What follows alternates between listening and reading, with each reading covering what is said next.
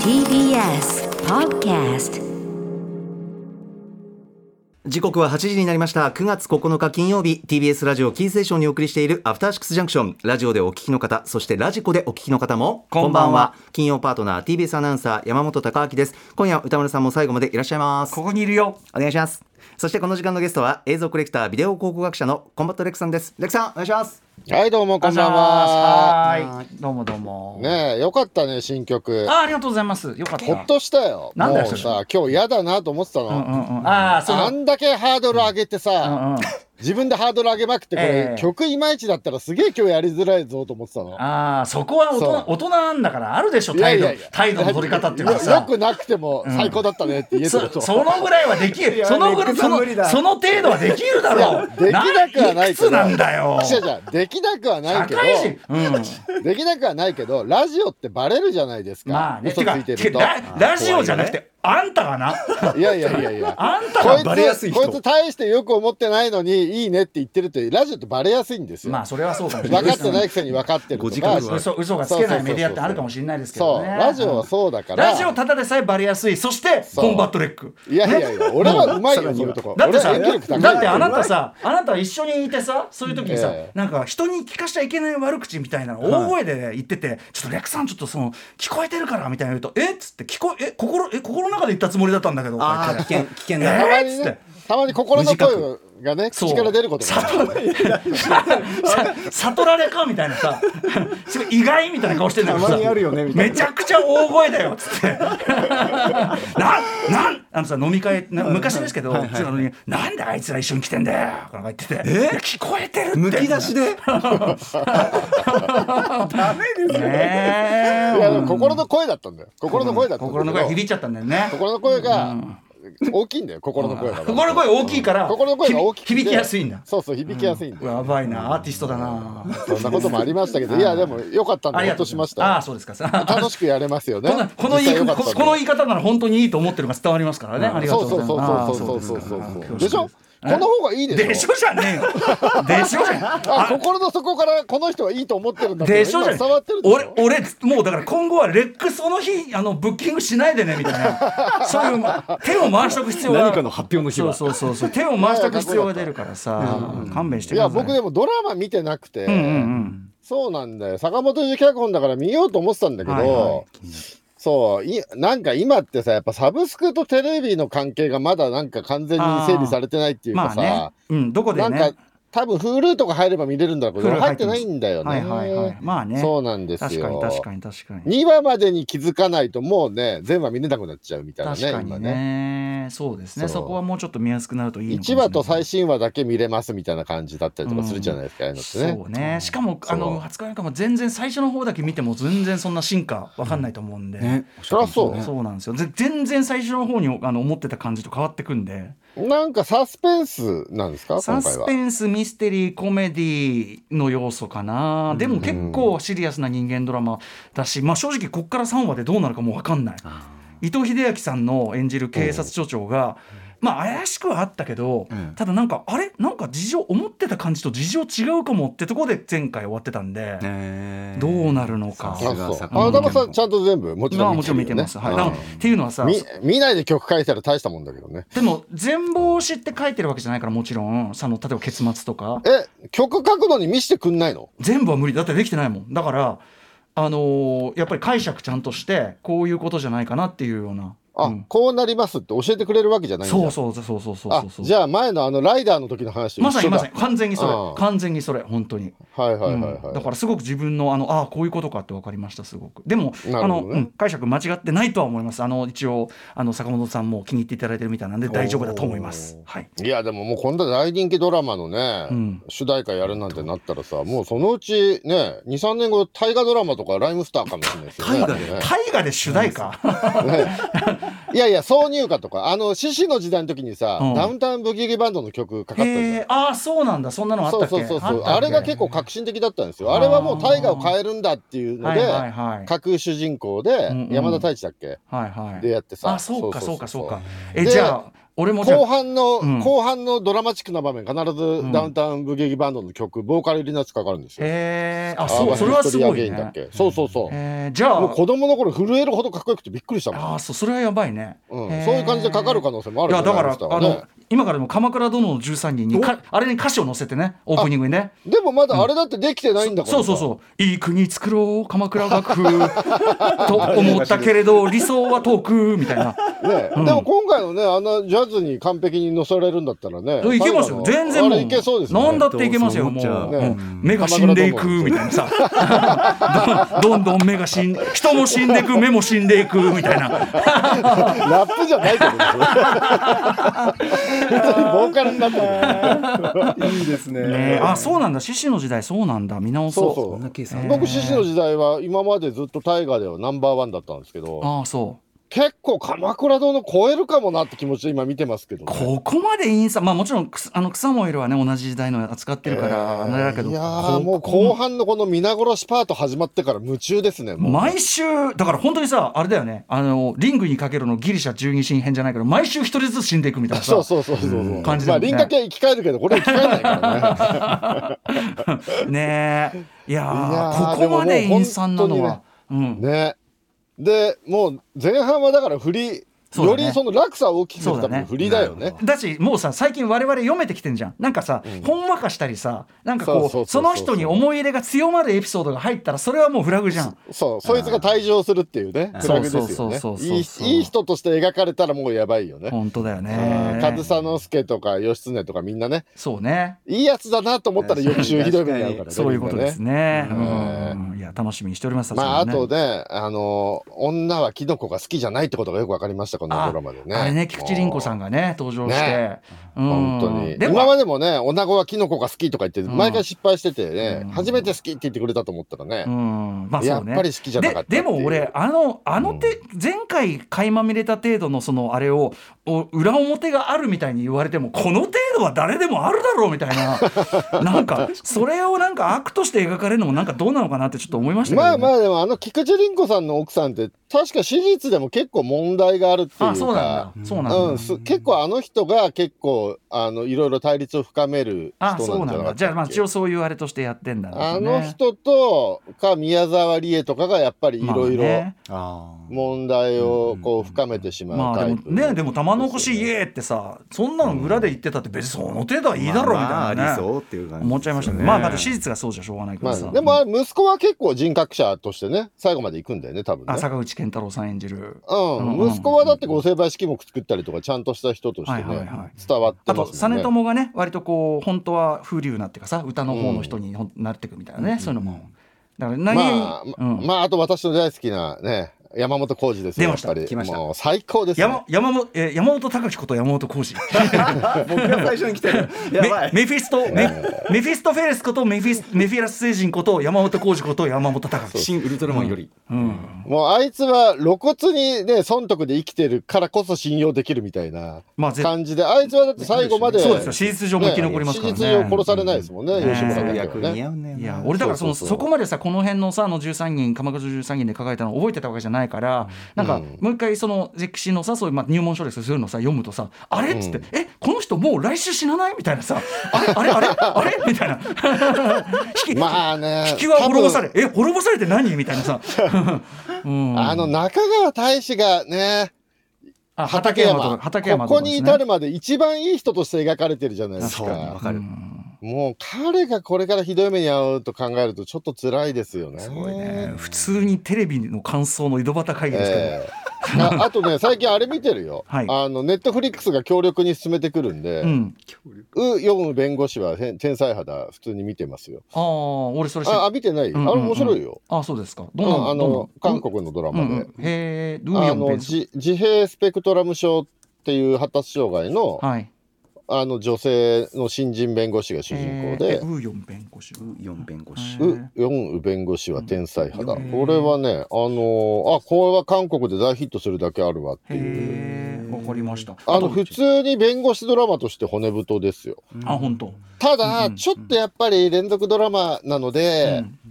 恋愛要素とか、なんか隠し子設定とかうんうんっていうのが、まあちょっとノイジーではあるんですけど。弁護士といえばシーハルクも最高なんでこっちも見てくださいあよあ、シーハルクいいね。うんシーハルク最高だね。ねああと「コブラ会」始まっちゃってんだよだからネットフリッああク、ス今日からだよね。困ったなあ、ね一で挙も配また信一とかやめ挙てに全話でしょ。これまたうん一日で見ちゃうパターンだな、明日。困ったうんなあ確かに確かに指輪物語もあるしさあーそうだ困った指な輪あ物語はでもなんかい今結構揉めてますね。揉めてんのは違う、なんかあれはその人種偏見とかでまたよくあのすごいヘイトなあれが来ててそれに対して揉めてんですよ中身に対してってよりはああ、その、うんうんいや、ヘイトの人もいるけど、ヘイトとかじゃなく、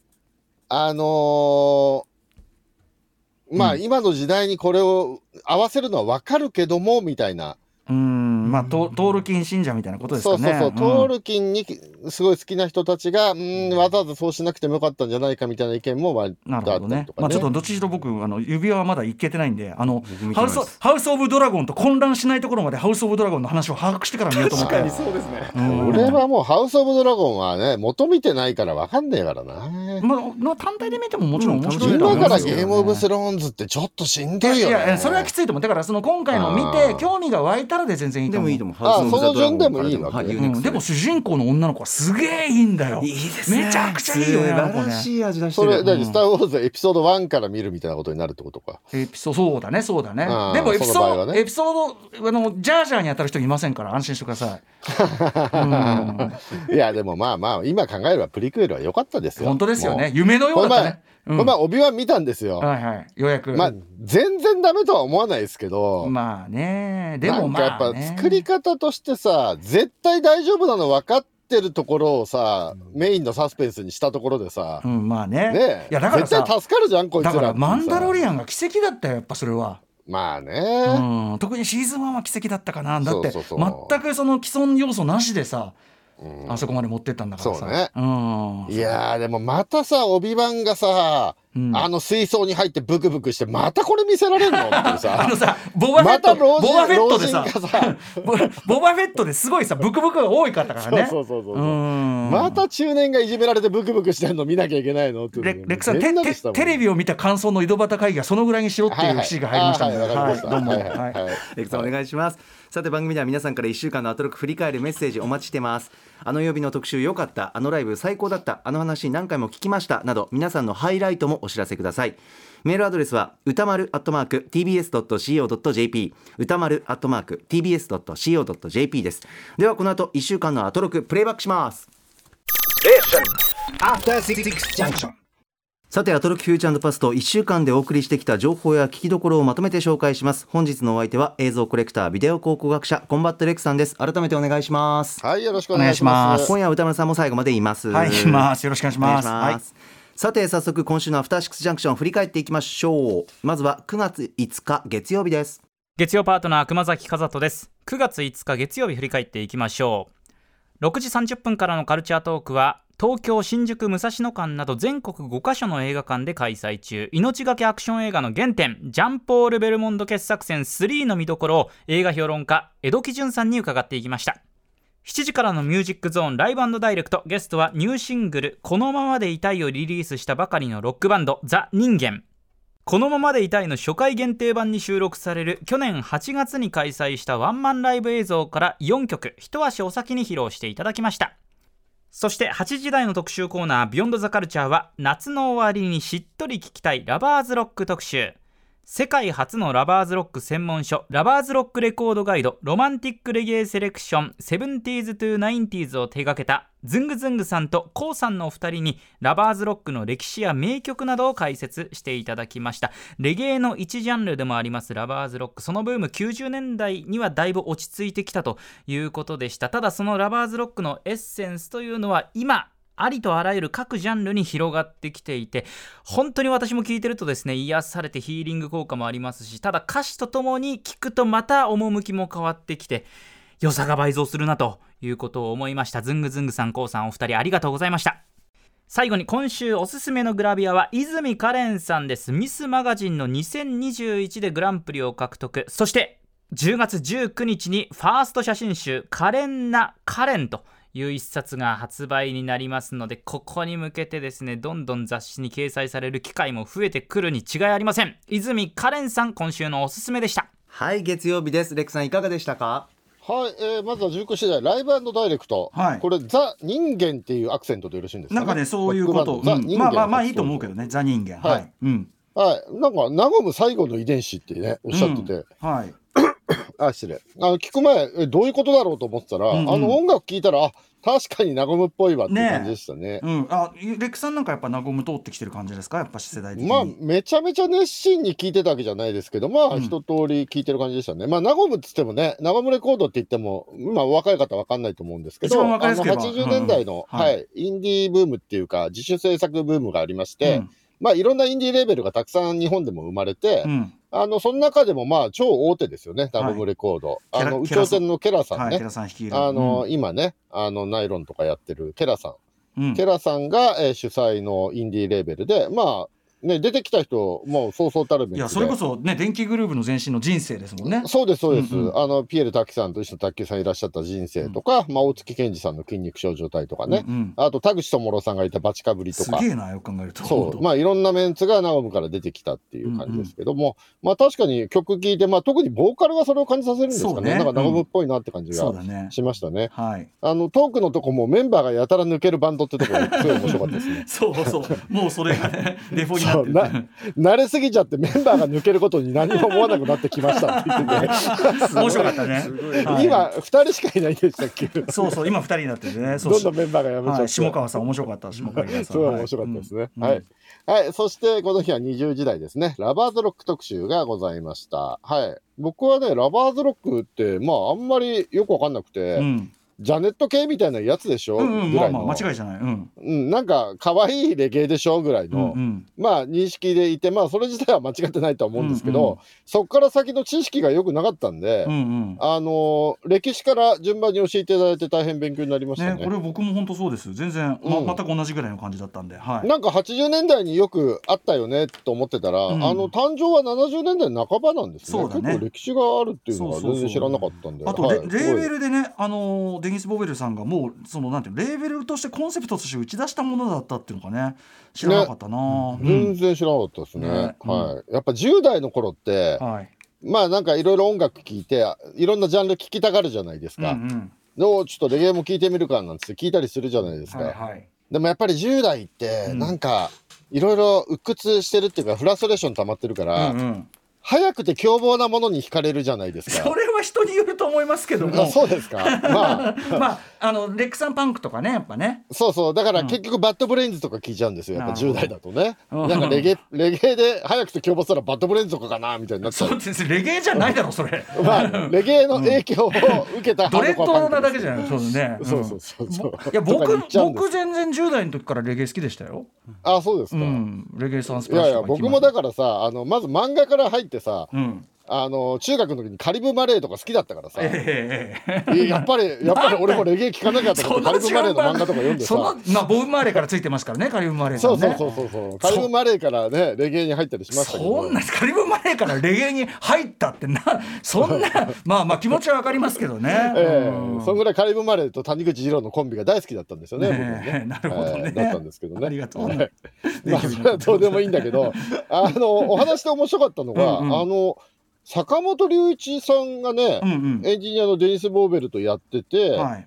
あの、日本のそのね、あの、レゲエであるとかラバードロックと関わりがあるっていうお話が、こあのれねが全然知らない話だったデニス・ボーベルさん側がもう YMO の大ファンで。でねでもちろん YMO チームというかなその日本のミュージシャンたちも当時もうレゲエハマりまくってたから、うんでだって実際レゲエの曲めちゃくちゃ多いのよ初期こう YMO メンバーの曲ってすごく。ね、うん、いやちょっとでもびっくりしちゃった一番最後ね特集の最後も南義孝さんのねそうそうそうそうかかりましたけど、まさにあの坂本龍一さんプロデュースとかな作曲のねねあれも素敵でしたし、そうまあねいい特集あとびっくりしたのが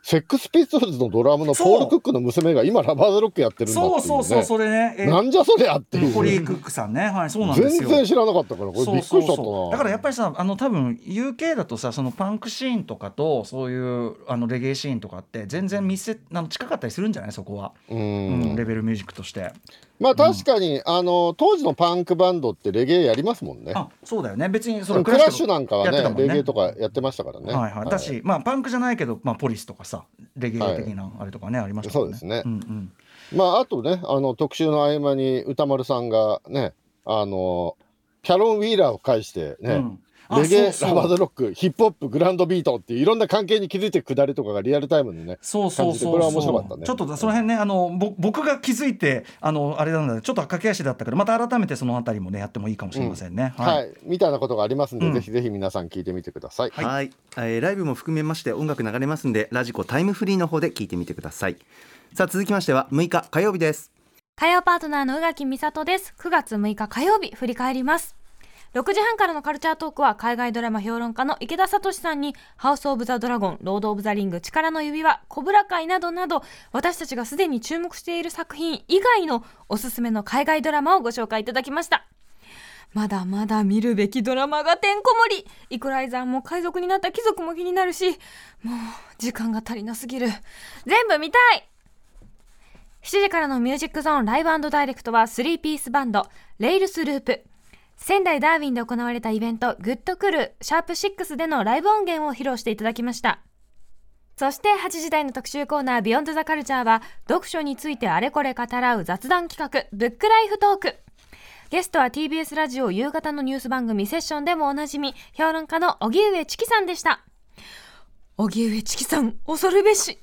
掘っても掘っても溢れる知性こぼれんばかりの理性どこまでもチキさんでもそんなチキさんも本の中で目で見ているから漢字の読み方時々わからないっていう話を聞いて私すっごく安心しましたはい火曜日でした、うんアレクさんいかがでしたかまあ、この日はやっぱり20時代ですかね、えーブックライフトークに、えー超大物ですよ。荻上チキさんいらっしゃいまして。うそうですねはい。あのー、ぼうあ、俺メール来てますかあはい来ておりますありがとうございます、あはいラジオネームキラキラ星さんです、えー苦手なジャンルとしてチキさんが言っていた科学的根拠のない精神論が載っているインフルエンサーが書いたビジネス書が的確すぎて最高で した、えーラそしッてプよラップもう、えーチキさんらしく人生の一冊は何を聞かれているのか分からなくて定義ごとに考えたと、えー本にまつわる恥ずかしい話では恥ずかしいとは思わないようにしている何を読もうが自由ですからとしびれるかっこよさ知りたいという気持ちが読書の一番の栄養分滑走路になってくれるなど名言の数々が飛び出し一冊の本を読んだかのような充実の読語感いな超語感でした私もイヤイヤ園イヤイヤ園とだるまちゃん天狗ちゃんを好きで読んでいたので嬉しくなりましたとのことですうん、ね、このコーナーって、あのー後半必ずね、取り調べタイムが始 まって、皆さん恥ずかしいことを話してくれるんですけど、え恥ずかしいと思わないっていう、もうこれ無敵じゃないですーか。まあそうだねねうんまあ、チキさんらしいなとは思いますけど、そうだねうんでも、あの、チキさんも頭でね、ちょっと赤裸々な話をしてくださって、えあの、知らない話が出た時は、えうん知らない方もいらっしゃると思うんで、改めて 説明説明をと言って、ごまかすっていうテクニックを紹介してて、でもあれはさまあ正しいからね圧倒的にね、だからまあ、そ自分が知ってるか知らないかには触れてないから、嘘もついてないんすよ嘘ねでもないし、まあなんていうかもうそりゃそうだっていうか、はい聞き聞き方としても正しいしまあね。うんまいあ、やただ自分がその知らない方だってことは伏せるってことで私すよね、もそうだねまあ私もわからないんでとは言わないってことです 言よねわないっていうね、うんうんここはちょっと赤裸々でしたけどね、いいのかなっていうね今後そのフレーズ出てきた時どうすんの、知らないんあとだあととあ思とえばいいいやあことですよほ知ってる場合だっていっぱいあるだろうからね別にね,、まあね知ってる場合だってそれ言うよね当う然んね、私は知ってますが、いやでもさそれはあんま言うのダメじゃない私は知ってますが知らない人もいると思うんです確かにそれ挟むの感じ悪いよね 台無しっていう、うんいやでも今メールにもありましたけど苦手な本でね科学的根拠のない精神論が載ってるインフルエンサーが書いたビジネス書ってもうこれ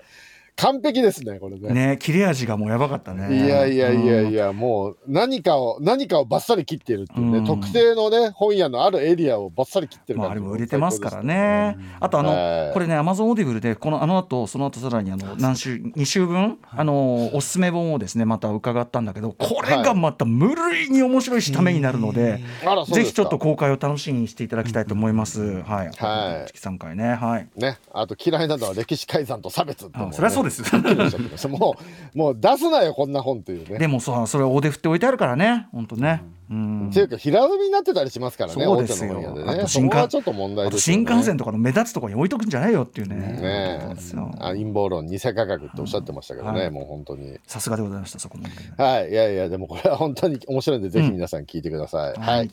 さあ続きましては7日水曜日です。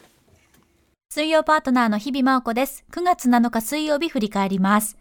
6時台のカルチャートークは、アトロクオリジナル音声ガイド作成プロジェクトの途中報告でした。今回のプロジェクトの発案者でバリアフリー活弁士のダン小太郎さんをお迎えし、今プロジェクトはどこまで進んでいるのか、まあ、そもそもなぜこのプロジェクトを始めたのかなどお話伺いました。今度の火曜日、本番の収録となります。私、頑張ります。そして7時からのミュージックゾーンライブダイレクトは番組月1レギュラー TRF のリーダーで盛り上げ番長の DJ コウさん登場。そして8時からの特集コーナービヨンドザカルチャーは日本のいやさ世界のヒップホップに決定的影響を与えた歴史的超重要作映画ワイルドスタイルを日本に持ち込んだ男カズクズイさんインタビュー。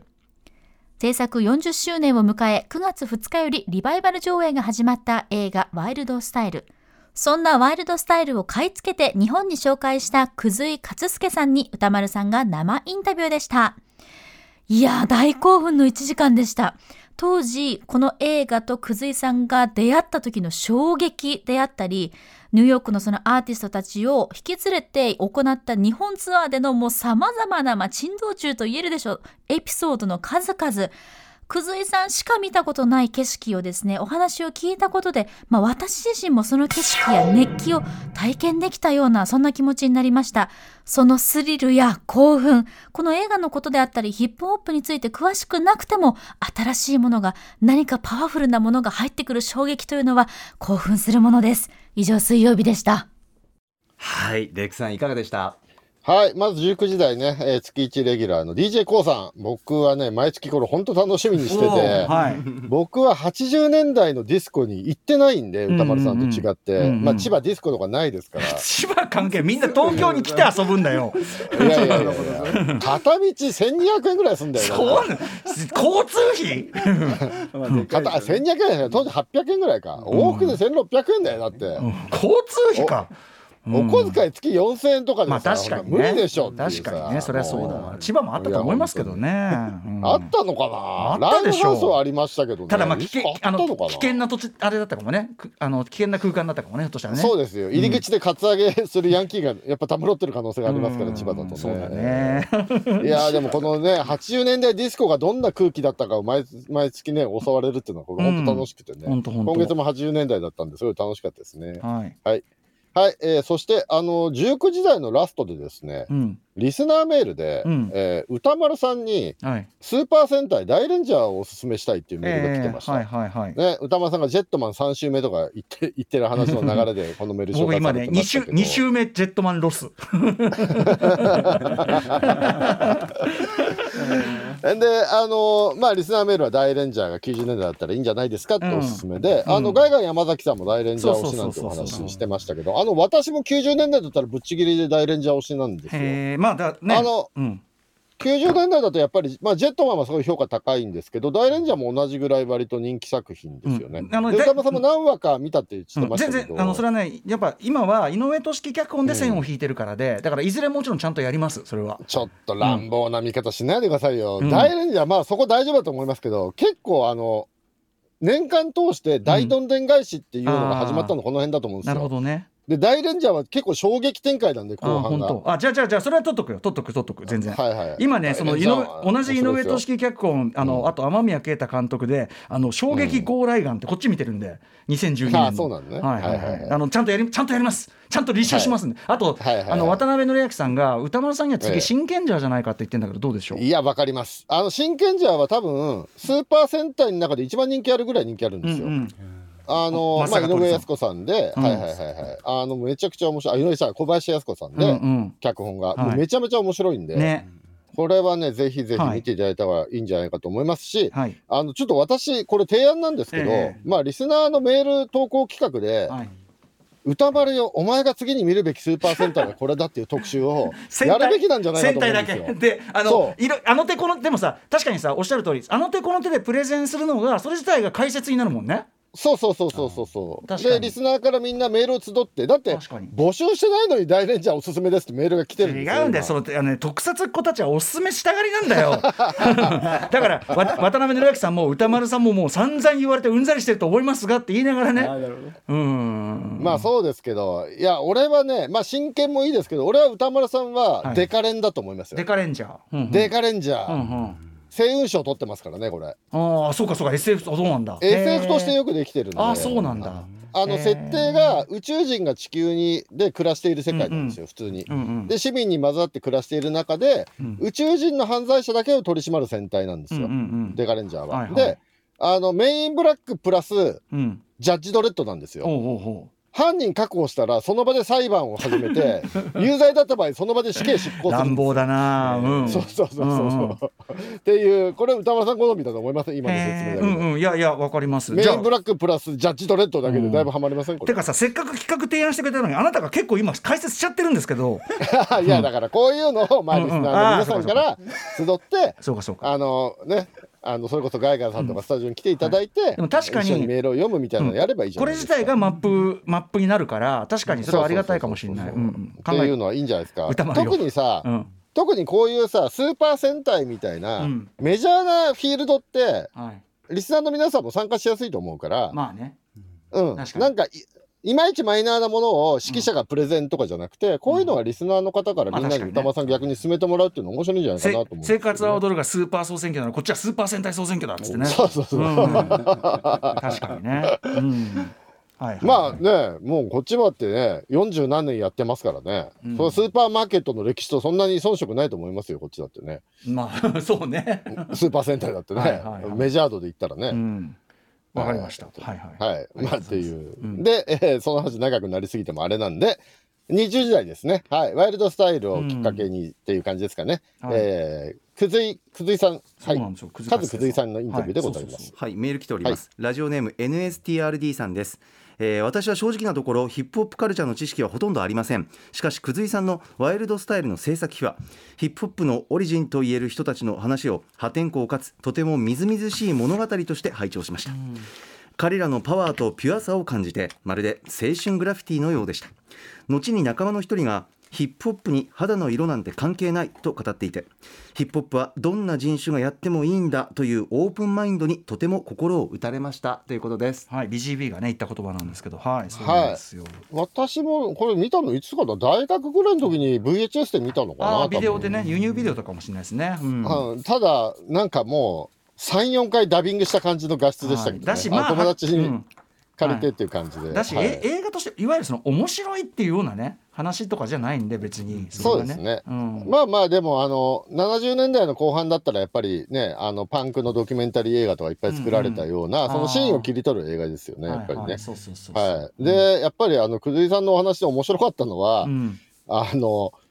この映画のプロモーションのために30何人のクルー引き連れて、ねえ来日ツアーやった話がめちゃくちゃ面白くすて、ごいよね本本当当ににうねん、でやっぱりでもこの時やっぱ久井さんがすごいなと思ったのは、うんあのラップだけとか DJ だけじゃなくて、うんはいはいブレイクダンスからグラフィティからヒップホップというカルチャーを丸ごと持ってきたっていうのはやっぱすごいですよねそうこれだねね。うんうん、それがすげえなと思って、うんうん音楽としてだから捉えてるんじゃなくて、うんはいヒップホップというカルチャーとして捉えていらっしゃるんですよね、そうですねやっぱりうんまあ、今ほどラップっていうところだけがクローズアップされる文化でもなかったっていうのも当然比重がちょっと違ったのもあるけど、うんでもやっぱりそれを丸ごとあの提示してでもう連れてきちゃうのが早いんだっていうね、あの感じがやっぱすごいしあと彼らプがロモーションだねね、あのなんつうの怖い人たちっていうかさこうギャングにも近いような人たちなんだけどなんうんかただ単にやっぱりそのなんていうかな純粋な世界が狭いだけで、はい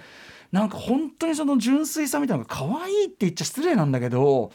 まあね、地元の町から出たことがない人たちがね、可愛いしでもそのその彼らが作った文化が世界を変えたんだかいらやってねなんか熱くなっちゃうなと思いましたすごく まあでも、その地元の町から出たことがない連中も、デパート営業なんかやってられるかっつって切れた話は面白いですけどね。みたいな。そこはそこは分かるんだっつって ねあ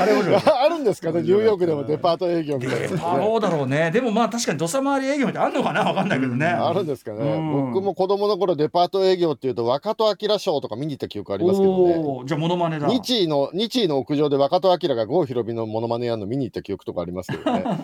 のねえニューヨークでもあるんですかねこういうのがねどうだろうねねまあでも矛盾でパフォーマンスしたりとか ね、そうそうそう、もう日本のそういういろんなとこにとりあえずぶっ込んでいくっていうね、うんいやでもこれのピテカントロップスとか椿ハウス行った人はすごいねってい思いやますよねーねそれこそ歴史に立ち会ってる感じだからな、ねえこれはだなっんかて残ってないんですかね音源なり映像なりねなんこかういうのねそう写真とかしかないんだよな映像はあんま見たことないなやっぱないのかな当時はな簡単にやっぱり撮れなかったでしょうねやっぱ当時はね、だし映んないしねセンサーの性能が悪いかあらねビデオカメビラデオ持っでてやっっててもねもなかなかねううんんなんですかねこれは1982年なんですかいやね映画は82年で日本公開83年です83年あ秋です、ね、 83年に日本でツアーやってたんだ、うんはいで84年にそれが風見慎吾まで届くって感じなんですそねうじゃいあうそういうことそういうこブレイクとまさにまさになるほどなるほどうんまさに、うん、あの、ダンスがブレね、イおク茶ダのウン間にブレイクダンスを伝えたのは風見慎吾ですもんね。あのそこででホ店でそのブレイクダンスする人たちが始まって、まあ、そこの中には例えば DJ クラッシュさんとか後に成功する人いっぱいいるんだけど、でそこからフックアップして風見慎吾さんのバックダンサーになりそれがもう決定的にブレイクダンス日本に根付くきっかけになったんで。なるほどね。いや、でもなんかこれはすごいね、あの、本当歴史的な、あの、特集なんで、ぜひ皆さんね、これはい聞いていただきたいなと思います。ありがとうございます。さあ続きましては8日木曜日です。木曜パートナー TBS アナウンサーうなえりさです9月8日木曜日振り返りますまず6時30分からのカルチャートークはラジオ DJ でアトロクのイタリアカルチャー先生野村正夫さんが登場明日の10日から第44回ピアフィルムフェスティバル2022が始まりますが、えーそこで特集が組まれる映画監督ピエロ・パオロ・パゾリーニについて、えー一体パゾリーニ監督がどんな人なのかそしておすすめの作品についてなど教えていただきました続いて7時からのミュージックゾーンライブダイレクトは、凄盛系ラッパーゼッタ君によるスペシャル取り下ろし音源を披露していただきました。ゆるっとした空気感が癖になる魅力が詰まったライブでした。そして8時台の特集コーナービヨンドザカルチャーは格闘ゲーム最前線特集。格闘ゲームライターのハメ子さんこと金子の隆起さんと格闘ゲームの自宅情報員白水さんのお二人が登場。先月3年ぶりのオフライン開催を果たした世界最大規模の格闘ゲームイベントエボ2022の振り返りやコロナ以降インターネット対戦が当たり前になった今格闘ゲームはどのように変化していくのかなどなど伺いました、まあ、この特集で一番興味深かったのはですねストリートファイター6が来年発売予定にはなっているんですけれどもその中でそのボタンの入力設定を2つ用意するっていう、まあ、格闘ゲームシーンにとっては大きな決断をそのストリートファイター6がするというお話が非常に興味深かったです。っていうのもやっぱり格闘ゲームってなかなか触れたことがない人にとってはもうコミュニティがすごく成熟してそうだし参入しづらい入りづらいそういったイメージがある中でやっぱり新しい新規プレイヤーをあのー取り込んでいくにはそういった工夫が必要になってくるその画期的なカプコンの挑戦がどうなるのかというのも新作に期待したいなと思いました。まあその話も含めですね、非常に面白い特集だったので、ぜひ皆さん改めて聞いてみてください。そして皆さん、月見バーガーどこの企業のを食べるのかわかりませんが、ぜひぜひ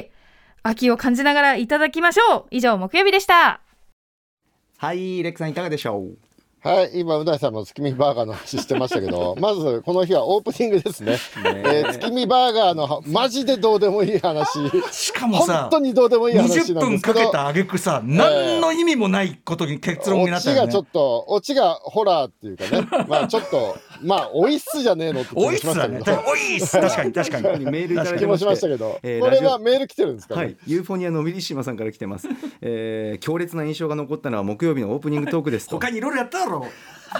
毎年秋になると月見バーガーについてのダ話が木曜日のオープニングトークで繰り広げられるわけですが今年は例年以上に虐待もないトークで歌丸さんとうないさんが愕然としてしまうオチまで含めて最高でした まだ聞いてらっしゃらない方に分かりやすく言えば島尾さん抜きで成立してしまった島尾アワーといった感じですかなっるほどこ笑いうんねいや木曜はやっぱりね無駄話が面白いんで、まあ僕は無駄話と文化の戦いだなと思って毎週木曜は聞いてるんですけ何言っどてるんですか無駄話が強くてカルチャーが負けることがあるんですよそねん。なこと言わないでくださいよ月見バーガー強かったなこれオチがちゃんとつくと思わなかったもんねそうだびっくりしねたまあそこがちょっと強かったな今年はな、えーまあ聞いてるこっちは月見バーガーの話したかどうかとか覚えてないからさ、うん、だってもう覚えてないもん、俺何もね、ねうん、だからだからあの現象が起こるんだよなね怖いいなやーまあでもね、ここから先オイスどんどん進んでいくわけですから毎年ねこれやれこまのすよ、ね、同じ話するサイクルがもっと短くなっていくかもしれないですよね一 年一年じゃなくてもっともっと短いサイクルになっていく本当にタイムループものになっていくる、でも月見バーガーに使ってるあの卵ってさ、うん、朝マックに似たようなやつあるじゃんなんか、、あそう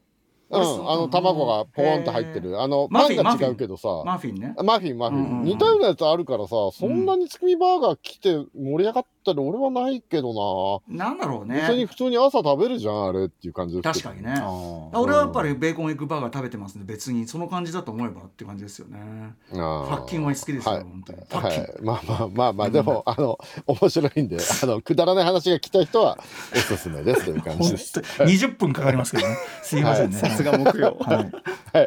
で、えっと19時台ゼッタ君ライブすごいかっこよかったです。あ本か当よかった、うかんっ、っこよかったですね、これ。しかもねあのハードコアリスナーということでねそうそうそうそうそうあのいつも番組聞いていただいてるということで、うん大変ありがたいですねこれ、はいあのこれ素晴らしいんでぜひ皆さん聞いてくださいとはいいう感じです。はい、えーっとあと僕好きなのはやっぱ木曜はねこれまあ文化との戦いですよつまらない話ねこれ。ねえうんこれね、BB 弾のやつ結構、なんか結構良かったあな。お父さんが太ももにこんなこんなものをっつってそう打ってるってこんなもの BB 弾、なんだ空気銃か、BB 弾が発射できる空気銃を買ったら、お父さんがこんなものって言って自分の太ももを打ったんだっけ。 まあそうねどういうことなんですかねでこのお父さんとして気持ちはわかりますかいやー、なんなんですかね。まあ、こんなものっていう言葉から察するに否定してやろうまあそうそうだからそ感じのますよ所ね詮はおもちゃだっていうそういうことですよね、うん。なんなんですかねお父さん警察官とかで実銃扱ってる方とかっていう可能性もあるんですかねこんなものっつって まあこんなもの大したことねえよってことでしょだって太ももを打って誇示してるわけでしょ、でもさそ俺のは平気だよっていうそうねでも銃銃のおもちゃを否定するのにちゃんと自分も痛みを伴うっていう かそのいやでもそこはびびっくりしたと思いますよ我慢してたんだと思いますけど痛いで すよ BB 弾太ももに打ったらまあね本当だよね相当痛いですよやめた方がいいって絶対真似しないそれ言わなきゃね、絶対真似しないで ねいやっていう本当にうん、本ま当あであすとよ、なんだっけゴブリン夫婦の子供はコブリンゴブリン夫婦のなんだっけとにかく腹立つあれだ なゴゴブリン夫婦の子語供尾が腹は立つやつねゴブリン小ぶりなだけにでででそれはなんとかなんだっけなんとかよろしおますかみたいなね何そ れ何こそれれはなんかだからまあつまらないの概念がね決まってないだけにいろんなメールが来るって感じ俺ね、このコーーナーで一番やっぱねすげえなと思ったのはそれ俺たちが口を極めて罵って「何なんだよ」とか言って、でそのみんなよく送ってくるよなっつってで自分たちはこうやってディスられるっていうふうに思わねえのかなっつってそのもディスったらこうふうないさんが「正常性バイアス」っつってだから自分だけは自分だけは大丈夫だと思うんですよねみたいなこと言っててリスナーリスナーに向かって正常性バイアスとかさキーステーションのアナウンサーの発言としてソリッド感が すごいなと思ってそれをねさらっと出してきたところねあうあんすーごいなこれはすげえなやっぱうんさすがうにんさすがニコ動常駐組出身だけはあるパッとそういうワードが出てくるっていう、まあでもこれ送ってくる人はバスタで切られたいんだと思いますよそうなのかなうんじゃないですかねこれ切られたいってとといにうかくね特にこのゴブリンのやつゴブはリン切られたいとしか思えないでしゴょーブリンどういう神経なんだろうって思っと て思いましたけどねはいちょっと時間 皆時さん間なくなっちお待ちゃしうてますははいい20時代20時代はい20代えー格格ゲーはゲいー格ゲー最前線ですねはいいかがでしたかえーし白水さんが忙しい忙しいって言ってたけど 何これ自宅諜報活動が忙しいってことそうそうそうそう忙しいそうそうでもねそれながんかねはあはあ言ってましそたうね忙しいって平水さん は平水さんは本当に心から本当に純粋な方だから本当に大大変だっておっしゃってるしだからなん平か水さんはあはあ言とってましたけど平水さんとあのうはちめうちにいるんだよねでもねうんえ何うちにうちにいるんですよねうちに入れてやってずっる。だからその白ずっと忙しい水白水さんとってそ言ってのましたもんねははめこさんのなんていうのミクロとマクロの塩梅がすごくあのコンビすごく良くてえ僕すごい好きなんだよねあの二人の感じがね。はい。あのあとはいねあのズームもすごい画面アップでした白水さんは顔がもうドアップです。そこも一応言っときたいと思います。あそうこれもアトロクのインスタグラムにね公式適正な 適正な距離感をつかめてないっていことやいでやすそかこがいや可愛らしいんですよ。素敵ですね白水さんははいはいはいで何新しい選手がいっぱい出てきましたって話っでていう件えっと、あとそのやっぱストリートファイター、僕はすごい面白かったやっぱそのストリートファイター6が、うんその実はすごい挑戦してこれはだからはめこさんの見立てというかなあの分析なんだけど、やっぱ6ボタン攻撃6ボタンがストリートファイターシリーズのアイデンティティなのに、うんそれを3ボタンしようというのも入れるという挑戦でうん1回失敗してるそのシフトだから、ただやってくるわけはないだろうと。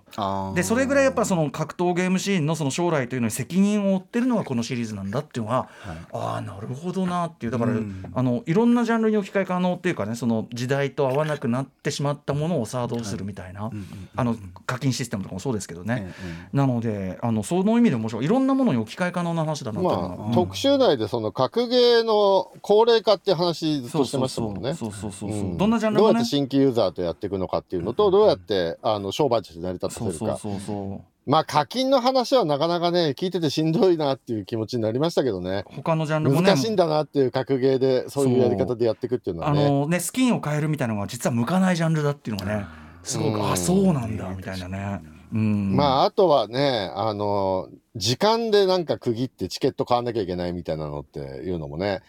ああいうのってまあソシャゲでよくあるけど結構ストレスになりだますかかららね、それは昔やってたからそれはあんま浸透しなかったしねだ今から週末期でやってうまくいかなそかうったそっうていそううねそうそうだからやっぱそのビジネス僕らも気づかないうちにゲームをめぐるそのビジネスモデルっていうのは根本から変わってる中で、うんまあでも合わないだけ言っててもしょうがないからさあどうすんだみたいなのは、まあ音楽もそうだし映像もそうだしなんか全てのものに言えるまあ音楽なんか本当にその最前線だからある意味、あのーそうなんかおなんていうかなまあ確かに世知辛い話なんだけどあの、うん各業界まあ興味深いなと思って面白いなと思って聞いてました。はい、うんはい、ここまでサイン出ました。じゃあ、今週はここまでということで。ウェイありがとうございますウェイはいさて本日で振り返りで紹介した各コーナーはラジコのタイムフリー機能やスマホアプリラジオクラウド Amazon ミュージックなど各配信プラットフォームのポッドキャストでもお楽しみいただけますここまで今週1週間のアトロクでしたこの後は来週1週間のアトロクの予定まとめてお知らせしますでは来週1週間のアフターシックスジャンクションの予定一気にお知らせしますまず9月12日月曜日6時半からのゲストはプロ書評家プロインタビュアー吉田剛さん来てくださいます、えー7時からのライブダイレクトレゲエ DJ のバナさん登場8時からは新曲ミスサンシャインをリリースしたばかりですバンドザ・ツーの古舘裕太郎さんによる漫画おいしんぼ一人総選挙人生の大事なことは全ておいしんぼから学んだという古舘さんにその魅力を一人総選挙形式で発表してもらいます13日火曜日6時半からは9月14日水曜日にソイルピンプセッションズにライムスターを添えて名義で初恋の悪魔ダンスウィズザデビルを配信リリースするソイルピンプセッションズから社長とダブゾンビさん登タ場タブゾンビそしてあ失礼しのましたライムタブゾスンビタさんーマミディさんも登場いたしますはい、7時からは9月21日に EP「思考性」をリリースする「夜な夜なウィークエンダーズ」から磯野くん登場8時からは文学を通して難民と向き合うための難民と文学特集難民を扱った海外の文学作品について早稲田大学教授でドイツ文学翻訳家の松永美穂さんに解説してもらいます14日水曜日6時半からはヒップホップグループドスモノスからソーシットさん登場えー作家筒井康隆さんとコラボレートをした新曲「ドッグ・イーツ・ゴッド」フィーチャリング筒井康隆について伺いますいよな7時からはファーストフルアルバム「ルームをリリースする R&B シンガー中津真央さん初登場8時からは高校演劇2022夏の終わりの報告会 TBS ラジオの国会そして演劇担当澤田大樹記者に高校演劇の全国大会総文祭の今年の模様をレポートしてもらいます15日木曜日6時半からはバスケットボールアナリストの佐々木クリスさんに今月末開催される NBA ジャパンゲームや NBA の新常識解説してもらいます7時からのゲストはエド・ブラック和樹磯貝番組初登場8時からはゲームのアクセシビリティ最前線特集視覚に障害を持つバイオリニストでインビジブルゲーミングラボ代表の白井孝明さんと同じく視覚障害者でゲーム制作者の野沢幸雄さんとともに誰もが平等に楽しめるゲームのあり方など探っていきますそして9月16日金曜日6時半からの週刊映画辞表ムービーウォッチメン来週はラブライフを評論します7時からは9月14日水曜日にソイルピンプセッションズにライムスターを添えて名義で初恋の悪魔ダンスウィズザデビルを配信リリースするライムスターから DJ ジンさん来てくださいます8時からは1週間の番組を振り返るアトロックフューチャーパストです次回はボードゲームショップドロッセルマイヤーズ代表渡辺則明さん来てくださいますさあ今夜は本日発音オンエアした9月14日配信リリースのソイルピンプセッションズにライムスターを添えての初恋の悪魔ダンスウィズザデビルに乗せてお別れですすごいメニューっぽいね、やっぱそうやってね、いい いい感じで言ってもらうからね、うんありがとうございます。あのレックさんのお知らせ事などあれば、ぜひ、